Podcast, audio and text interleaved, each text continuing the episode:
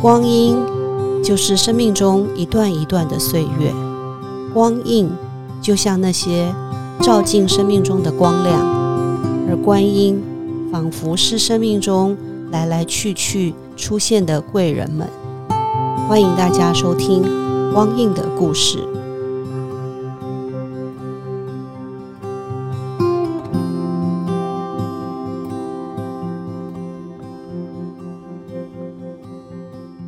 大家好，欢迎收听光影的故事啊。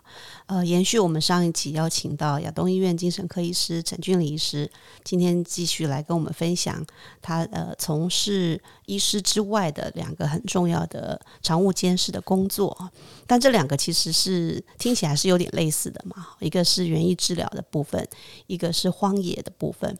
那我有看到你提到一些荒野治疗，或者是一些像冒险。这部分可不可以跟我们分享一下？您是怎么样走到这个领域里头来的？是，其实我们上次在聊到说，我们在精神科医师受训的时候，都还没有这些东西，那就是标准的精神医学的训练。不过那个时候比较幸运，就哎，资讯越来越流通，所以我们看到国外的一些呃，比方说美国为主哈，或者欧洲开始有一些在做把自然的这些元素跟呃，心理卫生结合，所以我们现在倒是整个来讲的话，我习惯是用绿色照护这一个词，然后比较全面一点，对，比较全面一点。那这个词也是欧盟那边的用法，我觉得稍微比较。涵盖的大一点，那假如再稍微细分，包括我们，呃，就我自己也是园艺辅助治疗协会的常务监事，所以有一个模式叫园艺治疗，嗯嗯，然后有植物的就有动物，所以有动物辅助治疗，比方说台湾也有治疗犬啊或者马术治疗这一类，宠物算不算？宠物早期用过这个词，它比较指的就是有点陪伴动物，好像那个动物有没有训练比较无所谓这样。那现在当然越来越专业，所以呃，比方治疗犬或者是马，就是。动物本身就有一定的训练，嗯，可以执行特定的的方案这样的方式。那除了这一些动物、植物之外，我们也可以把人带回大自然的环境，就有刚刚提到的这个冒险治疗、荒野治疗，或者是其实台湾现在还有一个积极在推的，就是森林疗愈。嗯，那这几种就是学的时候它是各自分散啊，但是你回头一想，说各有重点，对，各有重点。但是你回头一想。其实他们都用到大自然的环境啊，哎，所以比方说我们在森林疗愈的方案，有时候也会借用园艺治疗，因为都跟植物有关嘛。那有时候去森林里头也可以做比较像冒险治疗在做的，像走神、攀树这样子的活动。所以我我自己比较把它就融合在一起，就是用这个绿色照护。我如果各位听众有兴趣，其实个别去查个别的模式，原因治疗一查下去，有好多好多的故事，看起来。很复杂，很丰富，生态多样性。对，嗯嗯，对。那呃，您刚提到的一些，我我对两个名称一直很好奇哈，就是那个好奇，其实是我们之前有看过一些呃西方的传统，呃也不算传统，就是西方的一些身心灵的一些照顾里头有提到那个荒野，嗯，就是当你走到旷野当中的时候，你的。呃，整个生命的状态会跟你在人群或者在城市里头有很大的差别。那我那个对对那东西很有兴趣，就是可是你知道，我们人在那个城市里头久了，被保护的很好。然后我也看到有一些就是到荒野里面，但是住很安全的场域。嗯，但是真正的旷野好像是把人，好像是嗯是。印印第安的传统吧，就是把人丢到荒野里，然后像是一个成成年礼这样子。嗯，你要怎么样让自己回到人世间那个过程？那呃，您有听过这样子的方式吗？是当然。您觉得跟我们讲那个荒野的治疗有没有一些相应或者是不太一样的地方？是顾老师这个一问哈，问到一个重点，就是说我们平常其实比较常在谈的这个荒野治疗、园艺治疗。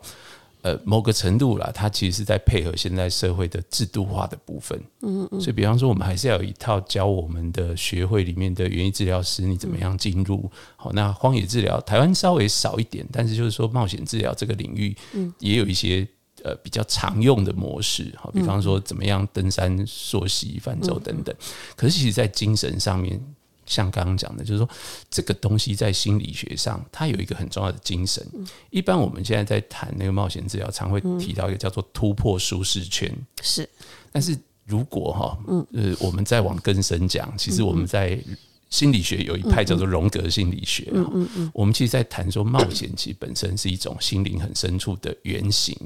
英雄之旅。还像英雄之旅，或者甚至英雄都还比较是，因因为荣格心理学很常在谈的是我们心灵的，你可以这么说，就是如果你回到两千年前、三千年前那时候的冒险，就是英雄之旅。嗯嗯。但是如果是五万年前的冒险是什么？十万年前的冒险是什么？那个生命，即使不是现代的人类哈，嗯，生命从存在以来，那种从你。诞生的地方，然后要经经过一番历练，然后回来你才能够进到下一个境界。那个其实不是只有人类有的。嗯嗯，哎，我们之前也是在讨论这种冒险、心灵的冒险。好，那。我我我们上几期大家在聊到这个，呃，对于心灵有兴趣，嗯嗯，就已经不只是人类的心灵了，嗯，对动物的行为学其实就已经是动物的心灵。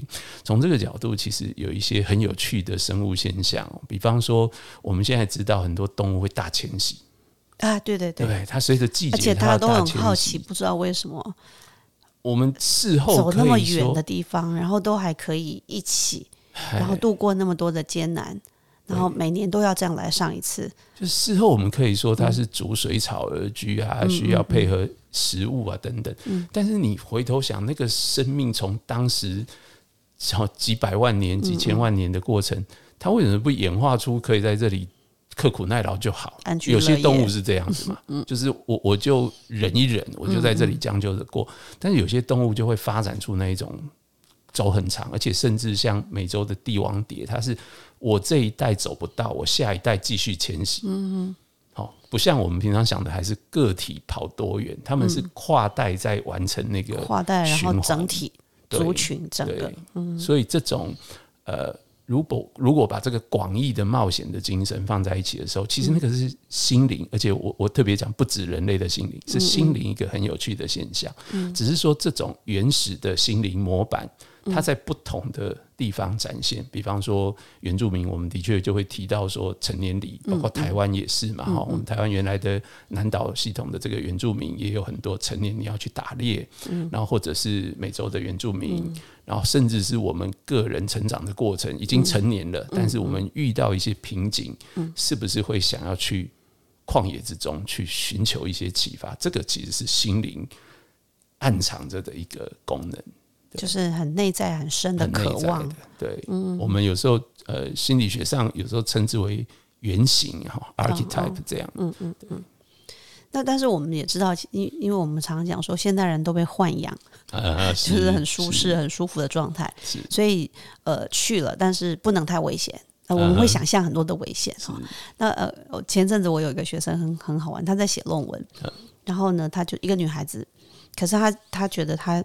没有办法在人群或者是在现实生活当中写论文，所以他就一个人开车开到新竹的山里头，嗯哼，然后到山里面搭了一个帐篷，嗯，就就搭着帐篷就在那里写。论文，对，而且是荒野当中。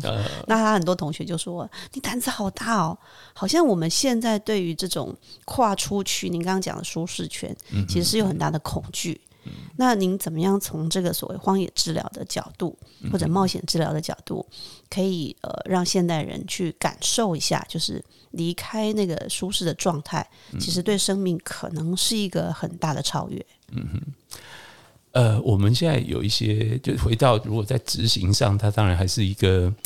被驯化后的方案吧，哈。如果我们这样来讲的话，那当然有一些设计。哈，台湾大概最常见的就是我们在推一个经典是骑单车的方式，所以我们每一年的暑假会有五天。我有个助理跟您骑过哦，是啊，对，真的非常感谢，因为大家一听到，而且是夏天骑，就是刚好节气是大暑那个时候。那去年去年那一年刚好是台湾很热嘛，就是东部其实到四十度，但即使不是这么热，平常三十七八度都逃不掉。嗯嗯，好，那很多人真的就是光听到这样子，他们就直接觉得说不要太热了，一定很晒。嗯嗯，那就不愿意去。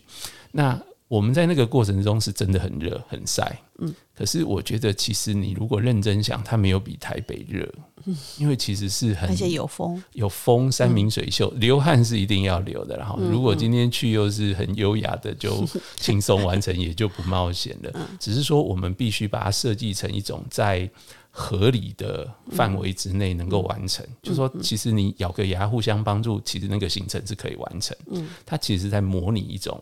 冒险的状态，然后去体会内在的过程。那但是实际上，如果我们回到刚刚讲这种最极端，其实国外有一些比较极端的论述。我想实做大家还是会小心一点。但比较极端的论述，比方说有所谓的 wild therapy，还不是 wilderness therapy，就不是荒野治疗，还是野治疗这样。就是在希望说，其实治疗本身。不是我们想象原来那个架构那么分明，嗯，而是应该回到更多这个我们被驯化以外原来的野性本性应该是什么样貌？嗯，那我觉得它是一个好的反思，然后就是说，呃，只是说体制上我们当然因为有很多的法规啊，还有伦理上的限制，我们不能把人哈就陷入险境。可是你可以看到，回到个人，好，假假定我不是去找个什么治疗师。作为个人去寻求很极端的冒险，嗯，而回来有很大成长的人是是有的。哦，我我可能我伦理上我不能说鼓励不鼓励，但是大家去看说像喜马拉雅山啊，对，是有一些人其实就那个历程，对，它不是没有风险的。嗯，就真正的冒险不等于没有风险，即使我们办活动是把它控管在一个。合理的低的范围，我们也不敢说完全没有风险，但是它合理的低，但是你会得到很不一样的启发，那个是我们希望能够创造的经验。那对，回到刚刚讲的，就是怎么去说服人家，其实有时候真的缘分呢。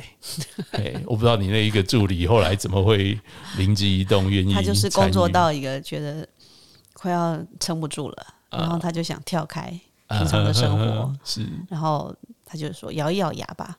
真的不行，反正到一半跑也可以。也是啦，反正也在台湾这样。后来呢，我我走完了，他走完。对，就是说趁机了解一下他回来有没有觉得很有被被这个激励到，或者感觉有一种新的 power。呃，对，就是比较不是像原来在那个工作状态底下，好不太一样。他会觉得他他对于呃要做什么事情有一个不太一样的体验。嗯嗯嗯，这个真的很特别，就是。因为我们大概二零一五年开始办，那那个时候其实我自己也都中年了，就是我们这样子去骑车回来，都会突然觉得自己好像。还还这个三八的那种感觉，对，还可以。然后好像做什么事情，很像我们以前年轻的时候哈。反正遇到什么不如意，都觉得说我兵都能当过来了，这算什么？对，有一点点这样子的味道。我觉得冒险治疗一个很特别的力量，是其他几种疗效疗法里面那个效果又很不同。嗯，可是也就难在说，它毕竟是一个高强度的。然后有一点点风险的，所以其实我觉得也很难勉强了。我们大概都是有一点点说鼓励大家，嗯，那你接触大自然，好各种模式试过了以后，有时候自然而然你也会觉得说自己好像想要突破什么。嗯嗯。那我如果再借用我们那个呃英雄之旅的话，其实本来前面就是常态生活。嗯嗯。那个召那个 call 哈，那个召唤来的时候，有的人其实是拒绝召唤的。对，像孙悟空嘛，对不对？刚开始要上路的时候，还在那边 一下子就跑走，但是有一天你会知道，那个就是你的招命，所以愿意走下去试试看能不能完成它。对，我我先把它当做缘分。嗯，像我我另外几个学生女孩子，她们呃有的是已经走了走过，那有的是正在酝酿，就是他们徒步环岛。OK，是也算是。那很多人听到都会。很替他们紧张啊，然后就说：“哎，你走路那个样子，三天两下你就受不了了，不是起水泡就是摔跤。”那他就说：“我我可以练习走路啊。”然后也有些人是真的走完，走完之后他们觉得他们的生命有很大的改变。您觉得像这样子的，对于心灵层次的是什么样的东西的释放，或者是从比如说精神治精神治疗或心理治疗的角度，像这样子的作用，它的意义？嗯，会从什么样的面向上来？嗯哼，是。我我如果比较回到我们在心理学的那个英雄之旅，是说，其实我们常常生活是陷入到一种平板的枯燥的哦一个瓶颈，然后我们自己都越来越习惯于某个状态，嗯，但是你要进入到下一个状态，其实是很难无痛的。它它是必须你要有所体悟跟有所改变，只是说这种改变可能小可能大，小一点其实包括我觉得去考研究所也是个英雄之旅，对不对？哈，某个程度也是需要去煎熬的。那只是说我们在外在看到这个比较心理学讲法，我们会形容说，其实自我必须从我们那个 ego 啊，必须从它原来的位置先脱开位置，嗯，它才能够吸收到新的能量。可是它要解构以后再重构。解构，对，解构，然后再重构。所以，如果它跟原来一模一样，就没有意思了。嗯，但是它那个解构的过程，它原来如果越越绑得越紧，嗯，你看到的结构常常就会很激烈。嗯，所以我不确定，因为这个还是要尊重当事人他自己的内在经验哈。就是说，说不定你的助理或者我们那边很多参与的，还有包括其实我第一次去参加那个时候，也是工作上有一定的瓶颈。嗯嗯，但是越是这样子。去参加的时候，那个呃结构脱离既有的架构的这个力量越强，嗯，那回来其实要个整合，是。对，就是说，并不是我我们还是这样形容说，冒险如果只是一时冲动，可是没有一个过瘾完了，很就过瘾完，它其实需要被消化的，是，所以不当的冒险，它也可能是个创伤，嗯，但是。活动设计当然本身会有很多保护的机制，好让大家互相帮忙，然后也有去观察他们的状况。那自己去冒险的也需要机缘，有的人就是回来，哦，他也可能会去找师傅啊，找好朋友去谈一谈。其实那个都是在消化经验，因为里面会有顺利，会有不顺利。嗯嗯，那怎么去把经验消化出来？那个其实是重要的后续的过程。我碰到一些学生，他们大概就是用书写的方式，比如说他们的的论文就是用生命书书写或生命叙事。那呃，很多人的那个超越都是来自于像你刚刚提到的，比如说他就去登山，嗯，然后经过一些呃，感觉是很危险的状况，但是。过了之后，他对于生命有一些新的启发跟体会，那这个是比较极致的哈。那我想，呃，一般我们现在比较常听到就是园艺治疗，嗯，或者是森林，是。那呃，但是这大部分人都不太理解，可能好像就觉得说，我就到步道走一走啦，或者是我就去学学一些花草，然后就好像可以达到某一种疗愈，嗯哼，这样的感觉，我觉得有一点。不是那么容易让一般人真正理解，可不可以请您就这个部分跟我们分享看看？嗯，对，就是所谓的园艺治疗或者森林疗愈，它的一些重点，就像刚刚荒野治疗一样，它有一些属于它这个治疗里头的比较核心的东西。嗯哼，以这个园艺治疗来说的话，其实。呃，大部分的确像刚刚郭老师讲的，就是说我们透过种植，然后好像就比较舒压，然后种一些漂漂亮亮的，或者是不会死的，呃，不容易死的，然后看起来很疗愈的 这样子，然后多肉植物，就这个情况下会让很多人从繁忙的工作觉得放松，嗯，而且他本来可能不太注意动植物或生命里面有趣的事物的，嗯嗯，先开始因为这样而关注一些有趣的东西，所以包括。因为这几盆种的不错，就会又跑去花市又多看几盆。然后，因为植物其实有一些真的很特别，尤其育种之后有一些很特别的。那森林疗愈也是，就是我们提倡让大家到森林里头去。那现在当然很常做的就是带大家在森林里头静坐啊、哦健走啊，然后稍微可以有一些地方静下来，打开感官。嗯嗯。那广义而言，哈，就是如果回应刚刚古老师在提问的，就是。这个在我们所谓的心理成长过程，算是第一个层次，就是我们叫支持性的。呃，我我们当然在医疗叫支持性疗法了哈，那就是平常当然也不是对，也不是在治疗他什么，但是就是说帮助一个人先从他既有的压力里面先放松下来，舒舒缓一下。简单讲说是舒压，其实这个绝对是重要的，但是是第一步。嗯嗯。以我们传统中心理治疗的话，就是我们也是要跟一个正在受苦受难的个案，好先安抚他哈，然后跟他谈一谈，然后他有什么困难，必要时候开点药物让他能吃能睡，都还没解决他的问题。那是，但是先让这个人生理上安定下来。嗯嗯，这个我想还是重要。而且我们目前大部分的方案，因为都是单次式的，老实说，我们能够做到支持性，我觉得在心理会上就很重要。嗯嗯，不然如果没有这一层，大家可能继续忙下去。嗯，那但是比较进阶，就像刚刚在讲，我我们在专业上是叫做启悟式啊。启发他的领悟，这样对，嘿，就是希望他的 insight 能够增加哈。那而且就是说，这个过程常常是你需要酝酿跟机缘。嗯，就是我我其实真的觉得那一块很像我们以前看武侠小说那种师傅在点化弟子或信徒，因为你有时候时机还没到跟他讲了哈，他也听不进去。是。他正在难过，你这样讲，他也觉得你讲风凉话。对，然后等到他稍微心情放松了，那我们当然有一些技巧会去试啊，就说，哎，那你觉得事情怎么会演变成这样子？他如果平静一点，有时候自己也知道说啊，就是我怎么样怎么样，就那种领悟之心开始可以出来。嗯，然后我们也会去。从从医师哈或者是心理师的立场，就说：哎，那我们因为工作多年，看过有些人是这样这样哈，所以才会出这个状况，或者是另一种，就是好像开始点到他一些弱点，或者是他的执着的点可能在哪里。嗯，那里面就有一些人稍微听得进去。嗯嗯，哎，就是这个其实是我们下一个阶段。嗯，那是不是讲完他就？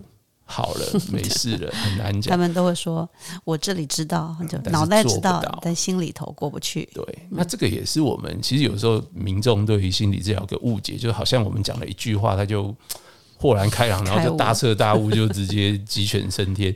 大部分情况不是这样，是我们讲了听得懂，嗯，那他会觉得说好，不然我就像刚刚讲，一开始我做不到，后来就说不然我先试试看改变什么，嗯嗯，但是。其实也很像修炼嘛，还会退转，是明明做的好一点，又不小心又退步，然后这样子磨个一阵，或者是通过了就停下来，然后就停住，然后下次犯了个看似不同，其实我们看起来是一样的错误，各种情况也可能会有，但是几次下来，他会比较看破一些事情，真的做比较大的改变，那这个就比较需要时间，嗯，所以我们现在单次式的这种自然疗愈的确。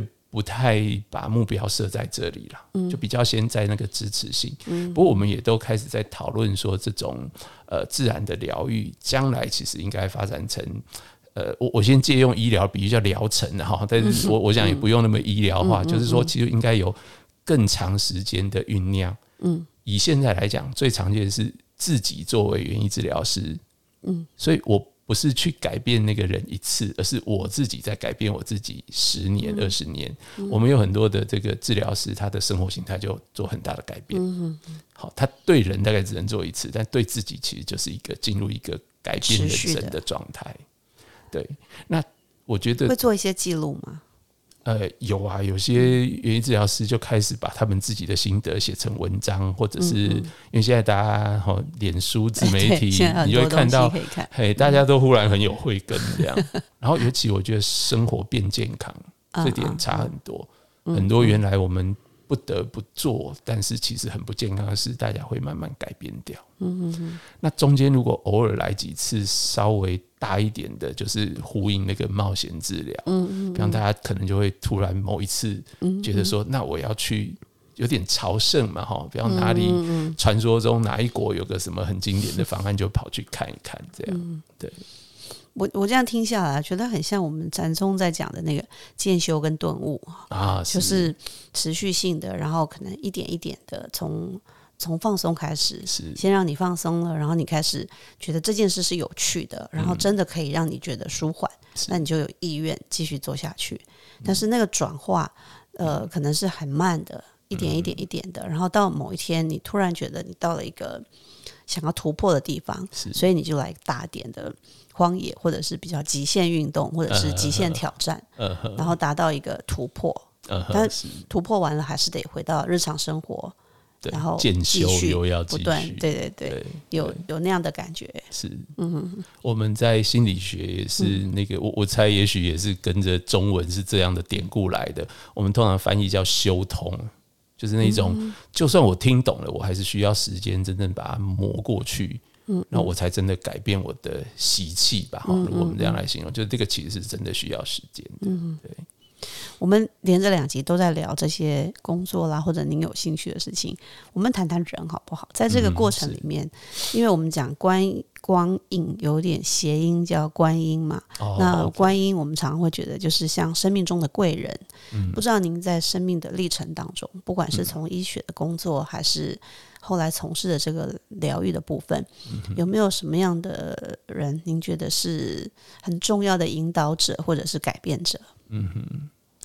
呃，我也许不不特别只单一个人，但是我想要指几个人，是因为原本我们在呃，就我自己有兴趣，然后开始投入的时候，我我觉得对一个年轻的时候的我来讲，是一个焦虑的嘛，因为在台湾 太新了，然后。呃，你会看到说老师们都不是做这个，你这样子做会不会有点太好另类了？太标新立异了？会被质疑，哎，会会，尤其我们是一个很严谨的行业嘛，是医医学其实是一个很很注意这种，好，你你做的做好做做不好这样子的。那但是在这个过程之中，因为我们有去接触。所以开始有去国外学回来的老师们哈，所以我我也许点几个，比方说，呃，那时候师大的谢志摩老师，嗯，嘿，他去国外学冒险治疗回来，然后开始在台湾推，好，那虽然他不是医师，但是我们开始看到说，哎，你看教育圈有有这样子的精神进来了，然后开始遇到。就是很特别，我觉得有一个很奇怪的共识性，就是那时候我们从荒野在翻译那个生态心理学的时候，突然有个那个台中那时候还在静宜大学的林毅仁老师，他现在也到台北到北医大那边去了，他就突然联络我，我跟他之前不认识。他说他要招待一个澳洲的环保学者，叫 John Seed 哈，书上有这个名字。然后他忽然邀请我，我当然觉得说啊，我们翻译完书，这个人就要从书里走出来。那他来就真的让我们看到说，作为一个这种呃生态心理学领域的大前辈，他真的是世界环保的前辈，他是怎么在实践这件事情？嗯，然后。接着他之后，他又跟我介绍了另外一个是英国的荣格分析师，叫 Mary Jane Rust。我们后来也翻译他的书，所以开始看到说一个心理治疗的的前辈，一个荣格分析师、智商师，怎么在实践自然跟这一块。嗯，然后后来当然很多，包括现在呃森林疗愈啊，这个冒险治疗都，哎，就是园艺治疗等等，各式各样的专业的人都有。嗯，我觉得那个贵人，至少我自己很。呃，很重要的是，我其实本来是个胆怯的，是，但是在在那个时候，其实因为太新了，做很多事情都是。朝着方向，朝着您要的方向就勇敢前行。二十几年前，这个东西太新了，我其实是战战兢兢。但是冒险治疗有差，就是说我们自己去去体会到说什么叫突破舒适圈。嗯嗯。那骑完车、溯完溪回来，真的会觉得说，那我在人生难道不能骑一次脚踏车，不能溯一次溪吗？其实我觉得那个是有改变。那当然，大环境真的在改改变对。所以点点滴滴。走在前面的人，走在身旁的朋友，让我们觉得值得走下去。我想要这样来形容我的贵人们。嗯，这些贵人其实也蛮像是您已经准备好了，您已经有了一个方向，所以就是我们常讲的那个相应就出现。是，就是就像您刚刚讲的，有些人他如果还没准备好，你怎么跟他说，他也听不进去。但您准备好了，那些人出现的时候，或那些事情出现的时候，就很自然的就衔接上去了。刚您提到另外一个领域，我也觉得很有意思，就是生态心理学哈。那我们现在常常喜欢讲生态，可是或者是讲系统理论，那可是很多人对生态有一些误会，都比较容易把它想成传统那种环境的课题。那可是我们现在有常提到一个概念叫深层生态学。嗯哼，对，您可不可以跟我们分享一下您对这个领域的想法？生成生态学通常我们在谈的应该是那个瑞典的一个哲学家阿里内斯开始在谈，就是说，因为我们原本哈，其实我觉得它有一个时代背景，就原本我们谈的生态环保，嗯嗯。比较像，好像就是要把这个环境物质上的环境保护下来，嗯，而且更早期常常就是从环境议题，对，或者从资源的永续利用这样子去谈。那但是阿里内斯那个时候其实开始在谈的是，希望我们打从心里面去改变我们跟环境之间的。我如果套句我后来在心理学体会，我觉得那个是一个客体关系，嗯嗯，就是说有点像互为客体。啊，对，就是那种 公道的的互互相都是主呃，就是你也是主体，我也是主体，好，互相都是对等的。跟原来的环保是我是主体，我只是要好好的爱护你这个课题，对，以便我能够好好的用你。嗯嗯。跟我们两个是对等的，的确是不太一样。嗯，那后来当然生态心理学跟生成生态学有很大的重叠，又不完全相同。嗯，那但是都很强调这一种，我们必须要改变我们打从心灵深处。对待自然世界的这种基层关系，嗯嗯，他才有办法在后来的这种很很表层的环境议题上面达到改变。嗯嗯，所以很有趣，像那刚刚提到那个 John C 的，他从呃澳洲过来，我们那时候就特别拜托他在台湾把传说中的众生大会哈，因为书上有写，我是因为这样找到您的。啊，是对啊，对，就是一开始是这样，然后我们看到书上写，但是从来。就有文字没有体验过，很可惜。所以他真的带大家去体会，哦，就他们当年在世界各地办众生大会是在做什么。嗯，那我我举就为什么叫众生大会？因为其实其中有一段节目，就是我们每一个人来扮演一种万物啊。如果你生命，还一种生呃不一定哦，它还可以连无生命是动物，可以是动物植物，对，就是连它原来英文是用 all beings。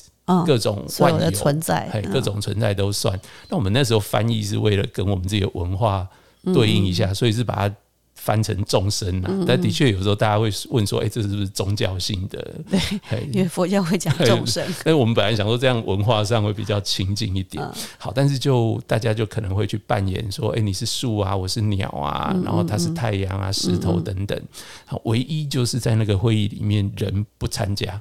嗯，你不可以再扮演人，嗯啊，但是你是其他的角色，而且鼓励大家哈。他当然前面有很多的活动引导，鼓励大家就是进入那一个存在，进入那一种生命的状态，去帮他。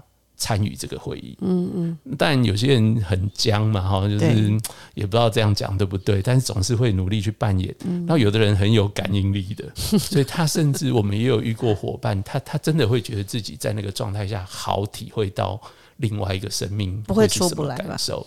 哎，他要做一个那个去角的过程。啊，嘿，就是有点像我们心理剧，就是你要进入那个议会，他要做一个仪式让你进去，啊，然后结束的时候，主持的老师又要把带着大家回来，嗯嗯，嘿，当然是是有引导的过程的。那在这样子的情况下，回来我们继续当人类，嗯，好，但是经历过一次，去看看万物是怎么过生活。那你说那个开会有什么理性的决议或者什么吗？其实也不是。可是我们心里头跟万物的关系，就是那个很深层的不同。嗯对，这个是我我觉得那次参加工作坊，嗯，忽然有一个很大的打开。就我们传统的环保科学也很重要，它需要去帮助大家理解这个环境很多的的科学上面的计算。但是某种情感上的连接也很重要。嗯，它跟传统的环保路线的确会不太一样。我会想到以前我在带中学营，也是法鼓山体系的，应该是国中生吧。那我就让他们去模拟，就是我现在呃敲锣，然后你现在要扮演一种动物，然后那些小朋友就开始玩，有人当乌龟，有人当什么，他们自己想到就什么。就那个结束的时候，觉得那些小孩不太一样，就是他们会从自己是一个调皮的捣蛋的小孩子，变成是跟另外一个生命的连接。嗯，那呃。我们摄影师傅也常提到说，环保要做的扎实或彻底，其实要从心灵开始。而那个心灵里头有一个很重要的向度，就是把自己跟这个个体、跟整体、整个宇宙或整个世界做连接。那我们意识到我们是宇宙的一部分的时候，或我们意识到我们跟所有的生命是同体的时候，我们才会真正启动那个环保的意识。是。就刚刚你听你在讲的时候，我觉得哎，真的是很相应的。嗯嗯，那那个工作坊更有趣是，他用实践的方法是好让你进去体验。嗯嗯，就是除了知识上、道理上，嗯嗯，也也需要让大家知道，但是创造一个经验这件事情，我觉得是珍贵的。对，就像刚刚提到的，到旷野去或者到森林里头，就是我们现代人不是常喜欢看电视？好像以前还有一个欧洲有个节目，就是。一直拍那个同样的场景，然后二十四小时然后大家就看着那个电视，有点像是那个白噪音的概念。OK，而且那个节目听说很多人看，呃，那我就觉得很有趣，就是现代人真的忙到走不进森林或者走不进大地了，好像非得要透过影像啊。所以回到实体的面，回到那个现场去感受，其实是很重要的一个连接。今天真的很开心听到陈医师介绍的这些不同的疗愈啊。呃，其实我更希望的是，我们接下来可以有机会邀请您来，实际上帮我们带一些这样的活动，或者是推荐一些可以呃运作的方式啊。我想，呃，从不同的角度一起来做。然后从不同的面向，比如说您刚刚也提到，您最近有到总本山，有到学校去嘛？我们文理学院有一个环境教育的一个场域，那我觉得以头以后还有很多很多的机会，可以让我们呃跨界对话，然后一起了解更多这这一方面的一个专业的知识跟经验，真的很开心。谢谢陈医师今天接受我们的访问。好，谢谢郭老师，谢谢大家。